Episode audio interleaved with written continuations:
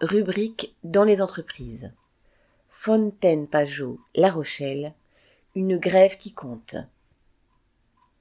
Commencée le 3 décembre à La Rochelle et Aigrefeuille, la grève chez le constructeur de bateaux de luxe Fontaine Pajot a duré jusqu'au 15, mobilisant une grande partie du personnel en CDI sur les deux usines, ouvrez la parenthèse, qui compte un peu plus de 800 travailleurs, fermez la parenthèse, et même quelques intérimaires et encadrants.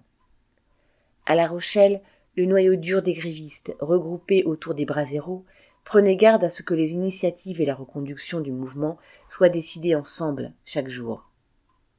Lundi 13, un rassemblement organisé à La Rochelle regroupait plus de 200 travailleurs de Fontaine-Pajot, combatifs et contents de se retrouver nombreux, rejoints par des délégations d'entreprises environnantes, dont des travailleurs d'un autre site, celui de Dufour Yacht.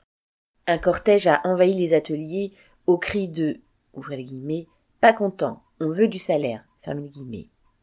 La semaine précédente, en plein mouvement, la direction avait annoncé que la prime de décembre serait de 3500 à 3700 euros, espérant ainsi dégonfler la mobilisation. Mais les grévistes veulent du salaire et pas des primes, qui, en plus, ne sont pas pour tous. Alors, même si la fatigue et les jours de grève commençaient à peser, la grève a été reconduite après cette journée enthousiasmante.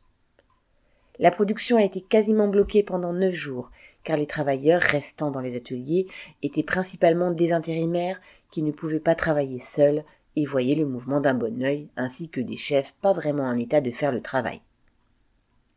La direction a lâché un peu plus que ce qu'elle avait prévu.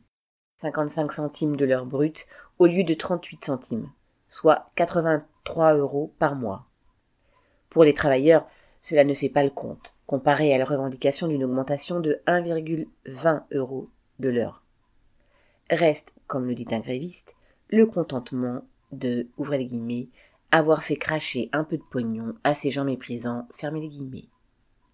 Pour beaucoup de jeunes et de moins jeunes, c'était la première grève. Des liens se sont tissés et ils sont fiers d'avoir tenu tête près de dix jours à leur patron qu'ils ne croyaient pas aussi dur. D'ailleurs, le directeur, qui a réuni les travailleurs des deux sites après la reprise, n'a obtenu que de maigres applaudissements après son speech, les travailleurs de la production s'étant tous abstenus. Il est sûr qu'il faudra remettre ça en encore mieux. Correspondant Hello.